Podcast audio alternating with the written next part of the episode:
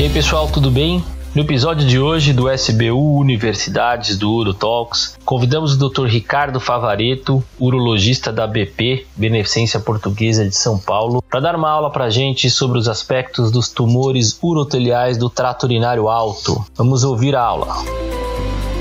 Bom dia a todos.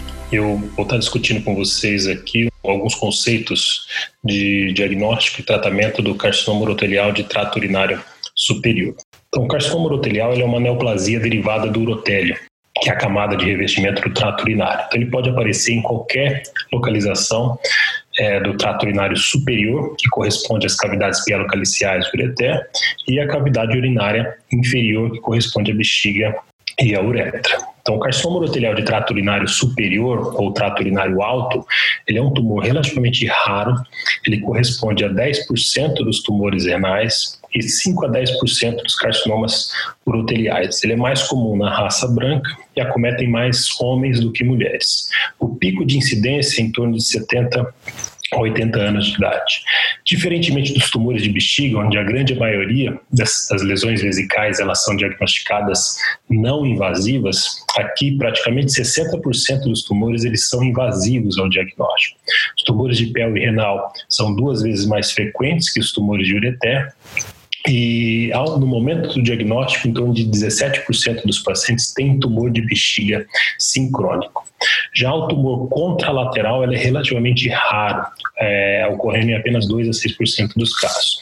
Uma particularidade dessa neoplasia é a recorrência vesical após o tratamento radical, que pode chegar até 47% dos casos ah, no acompanhamento a longo prazo. Estudos recentes né, mostram que é, existem duas teorias que justificam eventualmente essa ocorrência. Uma delas é a teoria da doença pan-urotelial, ou seja, todo urotélio ele é doente, da mesma forma que ele aparece no trato urinário alto, ele pode aparecer na bexiga, no trato urinário baixo. E outra teoria, uma das teorias mais aceitas, é a teoria da implantação ou seja, células do trato urinário superior do tumor, trato urinário superior, se deslocam né, e se implantam no, no, na bexiga. Então ela é mais aceita, basicamente porque quando você tem tumores de trato urinário alto, você tem uma alta probabilidade de recorrência vesical, próximos de 50%. Já ao contrário, quando você tem tumores de bexiga, a possibilidade de aparecimento desses tumores no trato urinário superior é mais raro, né, próximos de 5% a 10%. É, estudos mostram né, que existe um benefício da, da aplicação de quimioterapia pós-operatória após o tratamento radical, dose única, seja ela de pirarubicina ou é, mitomicina C, é, diminuindo o risco dessa recorrência vesical. Então, hoje já é estabelecido pelo guidelines europeu a aplicação de uma instilação única de quimioterapia pós-operatória no sentido de diminuir uh, o risco de recorrência vesical nesses, nesses pacientes. É, em, termos de fator de risco, o principal fator de risco é o tabagismo, né, com risco relativo de 2,5 a 7 vezes. Né, isso é, é, é, é, basicamente o mesmo fator de risco dos tumores de bexiga. Outros fatores, a exposição ocupacional, há alguns carcinógenos chamados de aminas aromáticas, que são encontradas em, em indústrias distintas, borracha, couro, plástico, indústrias têxtil e petroquímica. Outro fator é a exposição ao ácido aristolóquio, que é um carcinógeno encontrado em plantas. Então, ele é responsável pra, pelo desenvolvimento de uma nefropatia chamada nefropatia endêmica dos Balcãs. Então, nessa região, onde a gente tem um aumento na incidência de carcinoma urotelial de trato superior em torno de 100 a 200 vezes. Então, é basicamente uma infecção fúngica, né, que desenvolve essa, essa substância, esse carcinógeno, e é muito consumida nessa região, nessa região dos Balcãs. Da mesma forma, o mesmo ácido aristolóquico também é encontrado na região da China e Taiwan, onde a gente tem é, a chamada nefropatia da, da erva chinesa. Então, são alguns fatores de risco associados. Outros menos comuns, a exposição ao arsênico, encontrado em água contaminada, também em Taiwan, consumo excessivo de álcool, acima de 15 gramas dia, o uso da, analgésico fenacetina e o quimioterápico ciclofosfamina também aumenta o risco de desenvolvimento desse tumor. É, existe também o carcinoma urotelial hereditário ou familiar. Então, é um tipo de neoplasia associado ao HNPCC, ou síndrome de Lynch, né, que é o carcinoma coloretal hereditário não polipóide. Então, 10 a 20% dos casos de carcinoma urotelial de trato superior eles são hereditários ou familiares. Normalmente eles têm mutação do gene de reparo, principalmente o MSH2, e nesses casos é importante a gente fazer para o diagnóstico um sequenciamento de DNA e posteriormente a orientação familiar. Então a suspeita de diagnóstico de tumor hereditário você faz quando o paciente é jovem, com menos de 60 anos, normalmente tem um histórico pessoal de HNPCC ou tem é, parentes de primeiro grau que tem diagnóstico né, também com, com, menos, mais jovens, menos de 50 anos, de HNPCC, ou pelo menos dois é, é, parentes de primeiro grau que têm diagnóstico de, de HNPCC. Então, a partir disso aí, você suspeita de um carcinoma urotelial hereditário. É importante aqui fazer o sequenciamento de DNA nesses casos de orientação familiar. É, o diagnóstico, boa parte desses pacientes, em torno de 80%, tem sintomas, o principal deles é a hematúria, seja ela microscópica ou macroscópica. Já outros sintomas como dor, perda de peso, é, uremia, são sintomas não tão frequentes, normalmente associados a tumores mais avançados principal exame de imagem para diagnóstico é a urotomografia. Então, a urotomografia tem uma alta acurácia, uma sensibilidade que varia de 67% até próximo de 100%, e uma especificidade de 93% a 99%. A limitação da urotomografia é basicamente um diagnóstico de uma lesão plana. Então, algumas lesões planas, ou carcinoma in situ, ele pode exercer um efeito de massa. Então, nesses casos, a gente consegue eventualmente detecção pela urotomografia, mas quando essas lesões elas não exercem efeito de massa, daí fica mais difícil o diagnóstico com imagem. A ressonância ela pode ser utilizada nos casos em, em pacientes que têm contraindicação da urotomografia, ou seja, os alérgicos ao contraste iodado ou que não são indicados à radiação ionizante. Entretanto, lembrar que a ressonância ela tem uma sensibilidade, uma especificidade que são menores que a urotomografia. Né? E lembrar, o, quando o clearance de creatina é abaixo de 30 desses pacientes, o risco da fibrose sistêmica nefrogênica com o uso do, do gadolínio pacientes que serão submetidos à ressonância magnética. A cistoscopia, a citologia urinária deve sempre ser realizada pelo risco de uma lesão vesical sincrônica, como nós falamos em até 17% dos pacientes. Lembrar que a citologia ela tem uma sensibilidade para trato alto menor do que tem para bexiga. Então, dessa forma, se você vai colher citologia urinária, o ideal é você colher in situ, com catéter ureteral, colher diretamente das cavidades pielocaliciais e lembrar que é, é, a citologia ela tem uma sensibilidade maior basicamente para as lesões de alto grau. Para as lesões de baixo grau, essa sensibilidade realmente é bem baixa. Já a ureteroscopia com biópsia, ela, ela, ele é um procedimento que ele é feito basicamente na dúvida diagnóstica, ou seja, você fez o exame de imagem, não ficou claro o diagnóstico, está indicada a realização de uma ureteroscopia. Quando você pensa que uma terapia conservadora aqui possa ser indicada, tumores pequenos, de baixo grau, pacientes com indicações hiperativas, por exemplo, rim único, insuficiência renal crônica, ou quando as informações que a ureteroscopia vai te oferecer, ela vai te ajudar na tomada de decisão terapêutica.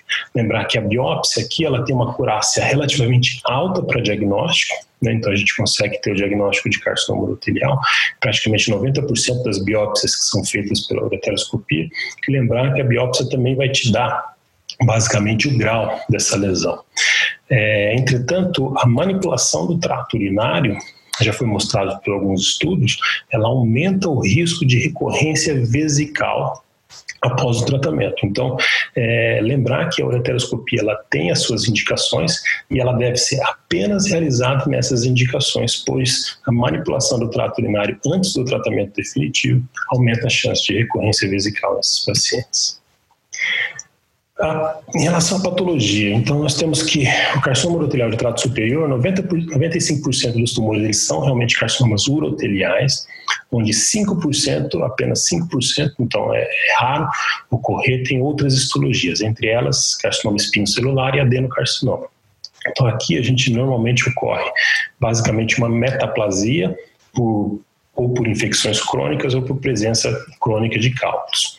Já a variante histológica é mais frequente. Então, isso quando você tem um carcinoma urotelial associado a alguma variante. Isso pode ocorrer em até 25% dos casos. Então, as principais variantes são as variantes de células escamosas, micropapilar, padrão invertido e sarcomatóide. E geralmente, quando a gente tem a presença da variante histológica, isso já confere é, uma agressividade maior a essa lesão. Então, já é considerado eventualmente tumores de mais alto risco.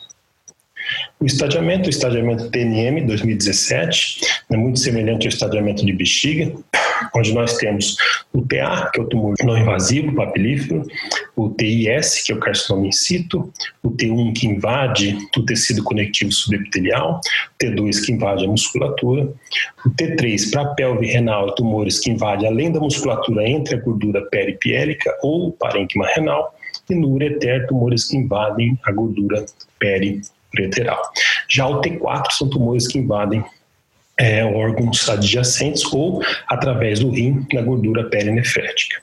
Já a presença de linfonodos, avaliação de linfonodos, a gente tem o N1, que são linfonodos é, únicos com menos de 2 centímetros, e o N2 são linfonodos ou únicos com mais de 2 centímetros, ou a presença de múltiplos linfonodos, a gente chama de linfonodos regionais. É, a partir dessas informações, o, o, o Guidelines Europeu ele, ele definiu é, é, uma estratificação de risco. Então, é, a gente vai ter algumas informações que, a partir disso, a gente vai conseguir classificar esse tumor em tumores de baixo risco e tumores de alto risco. Então, os tumores de baixo risco, você tem que ter todas as informações presentes, ou seja, tumor único, menor do que 2 centímetros, uma citologia negativa, uma biópsia mostrando um tumor de baixo grau e na tomografia um aspecto não invasivo. Então, quando a gente tem todas essas informações presentes, a gente pode classificar esses tumores como um tumor de baixo risco, que pode eventualmente ser passível de um tratamento mais conservador. Já os tumores de alto risco, qualquer uma das informações presentes já classifica o tumor como alto risco, ou seja, presença de hidronefrose ou tumores grandes acima de 2 centímetros, tumores com citologia positiva, é, biópsia mostrando tumor de alto grau, doenças multifocais, pacientes que foram submetidos a cistectomia prévia por tumores invasivos de bexiga ou presença de variante histológica, isso já considera é, pacientes com tumores de alto risco, sendo né, passíveis de um tratamento mais radical ou multimodal. Então, o tratamento conservador, basicamente indicado para tumores de de baixo risco, então três opções que a gente pode discutir, que é a ablação endoscópica por heteroscopia, a ureterectomia segmentar e a ressecção por acesso percutâneo. Então a ablação endoscópica por heteroscopia hoje é mais utilizada, né? então a gente viu que o desenvolvimento das, dos, dos aparelhos de, de, de ureteroscopia flexível, hoje a gente consegue acesso em qualquer é, é, local da, das cavidades pielocaliciais, então, a indicação é basicamente os tumores de baixo risco, independente da função renal contralateral, então, ou seja, ele não é só indicado para tumores em pacientes com rim único, insuficiência renal crônica, mas pacientes também com função renal contralateral normal. As vantagens aqui é a preservação da função renal, diminui a morbidade de uma cirurgia mais radical. A desvantagem é o risco de recorrência local. Então, a gente tem um alto risco de recorrência local após o tratamento, tá, em torno de 70%. Entretanto, normalmente essas recorrências são também recorrências tumores pequenos, tumores de baixo grau que são passíveis de tratamento conservador. Dessa forma, a vigilância nesses pacientes deve ser feita de uma forma mais rigorosa. Então, a gente tem alguns estudos comparando né, furetrectomia radical com ureteroscopia, mostrando uma, semelhança, né? não tem diferença em relação à sobrevida câncer específica, tanto em 5 anos quanto em 10 anos, entretanto, com alto, como falamos, um alto risco de, de recorrência local. Aqui os trabalhos mostram que pacientes que têm tumores de alto grau e que são tratados por ureteroscopia, ou seja, um tratamento conservador, esses pacientes têm uma maior chance de morte pela doença. Então, é, é lembrar que nesses casos é, é, é, muito importante a seleção ideal dos pacientes. E os trabalhos mostraram que a necessidade de uma nefureterectomia de resgate nesses casos foi relativamente baixa, em torno de 16%.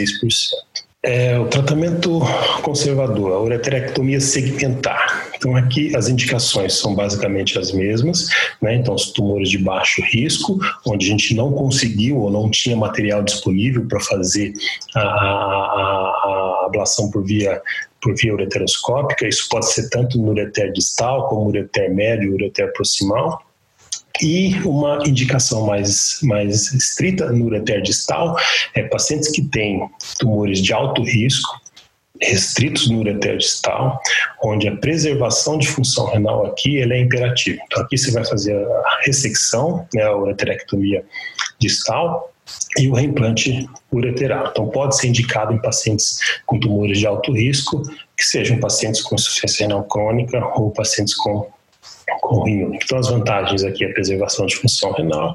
Você consegue, nesses casos, margens amplas na sua ressecção e, apesar de, de muito discutível, né, a possibilidade da realização de uma linfadenectomia pélvica associada. As desvantagens é o risco de recorrência local, o risco de progressão e a necessidade de uma, uma vigilância rigorosa nesses pacientes.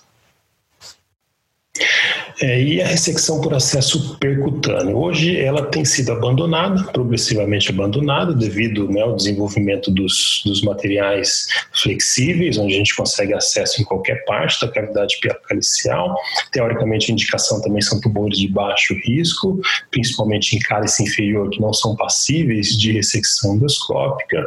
E aqui é, é, a gente tem um risco teórico de implante tumoral, pois a gente viola um dos princípios do tratamento do carcinoma urotelial, que é a, a, a, a manter intacto o trato urinário. Então, no momento que você faz uma punção, você faz uma dilatação percutânea, você viola o trato urinário. Então, ali você tem o risco teórico de implante de células, aumentando o risco de recorrência local. Então, hoje, a ressecção por acesso percutâneo ele tem sido abandonado e pode ter um papel em tumores de baixo grau, localizados em pelve ou cálices renais, que são tumores grandes, acima de 2 centímetros, mas são tumores ainda de baixo grau e que não são passíveis de ressecção por ablação em pacientes com insuficiência renal crônica ou pacientes com rim. Em relação à instilação tópica após o tratamento conservador, então, existem três formas de a gente fazer essa instilação ela pode ser feita pelo acesso percutâneo, pode ser feito por um catéter ureteral de duplo J, onde a gente coloca o medicamento dentro da bexiga e por refluxo ele pode subir até o trato urinário alto, ou por um catéter de pielografia, onde a gente injeta o medicamento diretamente no trato urinário alto. Então, os trabalhos aqui são muito conflitantes. Então, é, diferentemente do tratamento tópico na bexiga, Aqui você não consegue manter o medicamento tempo suficiente no trato urinário alto, a ponto de agir e ter efeitos benéficos, como acontece na bexiga. Então, é, os trabalhos mostram a necessidade de um aumento de dose, às vezes 80 miligramas ou 120 miligramas. Então, ainda não se chegou no, medicamento ideal, se o BCG ou a mitomicina C. É, então, a eficácia hoje é uma eficácia muito discutível.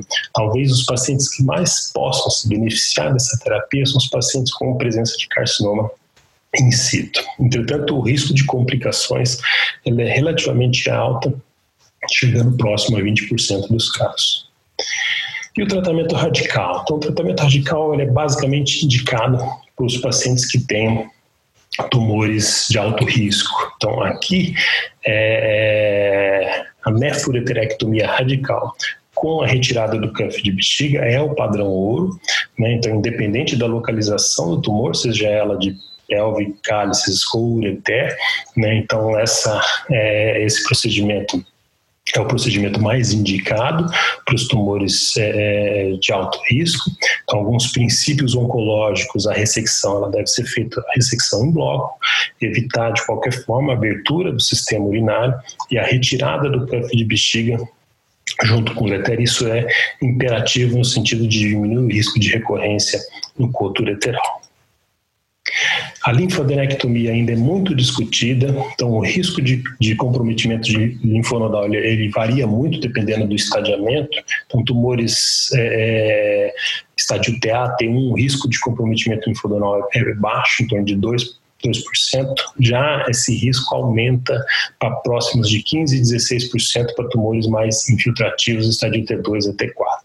Então, o papel terapêutico ainda é muito controverso, diferentemente do tumor de bexiga, onde a gente tem estudos é, prospectivos, randomizados, mostrando o benefício terapêutico da linfadenectomia, a gente não tem esses estudos aqui em trato trato urinário alto. Então, as taxas de complicações elas podem ser significativas e o template ideal ainda não foi bem definido. Então, existem alguns autores mostrando um template mais estendido, né, onde pacientes que tenham tumores localmente avançados, ou seja, estádio T3 ou maior, ou suspeita de linfonodo positivo, podem se beneficiar. Entretanto, o guidelines europeu ele ainda não indica a realização da linfadenectomia estendida de rotina. Então, o que eles dizem basicamente é realizar a linfadenectomia associada à nefroretrectomia radical, entretanto, não estabelece o template ideal para a realização e a recomendação aqui é uma recomendação fraca, né, pois a gente não tem estudos com nível de evidência alto para justificar a realização de uma linfadenectomia terapêutica. É o manejo do ureter distal, então existem diversas técnicas descritas hoje para o manejo do ureter distal.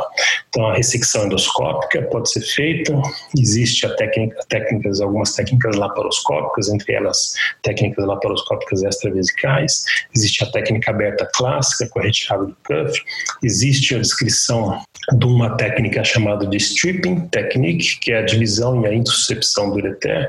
Então, é, poucos trabalhos na literatura comparam diretamente essas técnicas. Então, existe um trabalho de revisão que analisou basicamente essas técnicas e as taxas de, de recorrência e implantação e a gente viu que o stripping technique né, ele não deve ser realizado pelo alto risco de recorrência local e as outras técnicas aparentemente não tiveram diferenças entre si, sendo que a técnica aberta ainda é considerada técnica padrão ouro e as outras técnicas elas não foram inferiores à técnica padrão é, alguns conceitos sobre cirurgia minimamente invasiva. Então, por que, que a gente discute laparoscopia ou robótica aqui no carcinoma urotelial? Porque é, o tumor urotelial ele tem um alto potencial de recorrência, um alto potencial de implantação. Então, é um tumor relativamente agressivo. Então, você fazer uma manipulação tumoral dentro de um ambiente de pneumoperitônio né, então, ambiente de alta pressão, isso pode eventualmente facilitar a disseminação de, de, de células implante na cavidade peritoneal. Então, existem alguns relatos antigos de implante em portais. Então, a partir disso aí, existe um certo uma certa preocupação na realização da cirurgia laparoscópica em carcinoma urotelial de trato superior.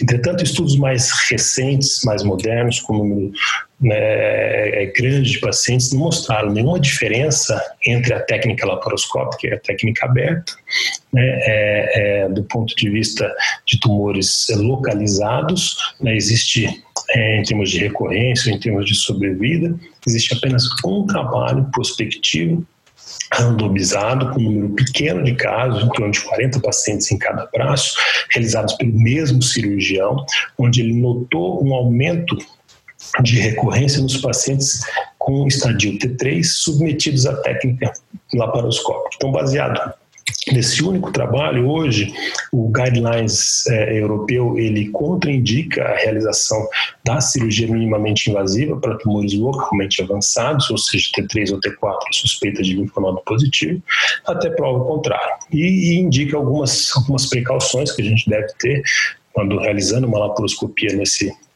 nesse tipo de tumor, que é evitar abertura do sistema urinário, evitar contato direto dos instrumentos com o tumor, retirar o rim e o ureter em bloco com o cuff de bexiga e utilizar um saco laparoscópico para retirada, retirada da peça. É, em relação à quimioterapia perioperatória, então é, entenda que o tumor urotelial, o carcinoma urotelial, tem um alto potencial de disseminação metastática. Então, aqui, a, no tratamento dos tumores de alto risco, é interessante a gente fazer um tratamento mais multimodal. Então, a quimioterapia é, principalmente a quimioterapia com cisplatina, já se mostrou eficaz no tratamento do carcinoma urotelial de bexiga, isso de forma neoadjuvante. E no carcinoma urotelial do trato superior, apesar de a gente ter muito pouco trabalho prospectivo, randomizado, a gente mostrou que tanto a quimioterapia neoadjuvante, ou seja, realizada antes da cirurgia, ou a quimioterapia adjuvante após a cirurgia, tem benefícios de sobrevida nesses pacientes, conquanto que a gente use a terapia à base de cisplatina. Aqui os pacientes que mais vão se beneficiar da terapia, da quimioterapia perioperatória, são os pacientes com tumores localmente avançados, ou seja, T3 ou T4 e ou linfonodos positivos. É, já a limitação é basicamente a função renal. Então, para você fazer uma quimioterapia base cisplatina, alguns protocolos indicam pacientes com função renal clearance acima de 50 a 60. E pacientes que são submetidos à nefurectomia radical, então estudos mostram que apenas 20% dos pacientes têm função renal é, é, suficiente para receber cisplatina, ou seja, tem clearance acima de 60 no pós-operatório. Então, é, seria interessante, eventualmente, a gente pensar um tratamento mais neoadjuvante, quando a gente pensar em quimioterapia perioperatória do que esperar o tratamento e, e, submeter esse paciente ao tratamento adjuvante, sendo que poucos pacientes vão se beneficiar devido basicamente à limitação da função renal. Entretanto, existe um estudo prospectivo randomizado fase 3, publicado recentemente, que é o PAUT Trial, e esse estudo foi um estudo dirigido para a terapia adjuvante, que mostrou um benefício de sobrevida livre de doença nos pacientes que foram tratados com cisplatina e gencitabina pós-operatória.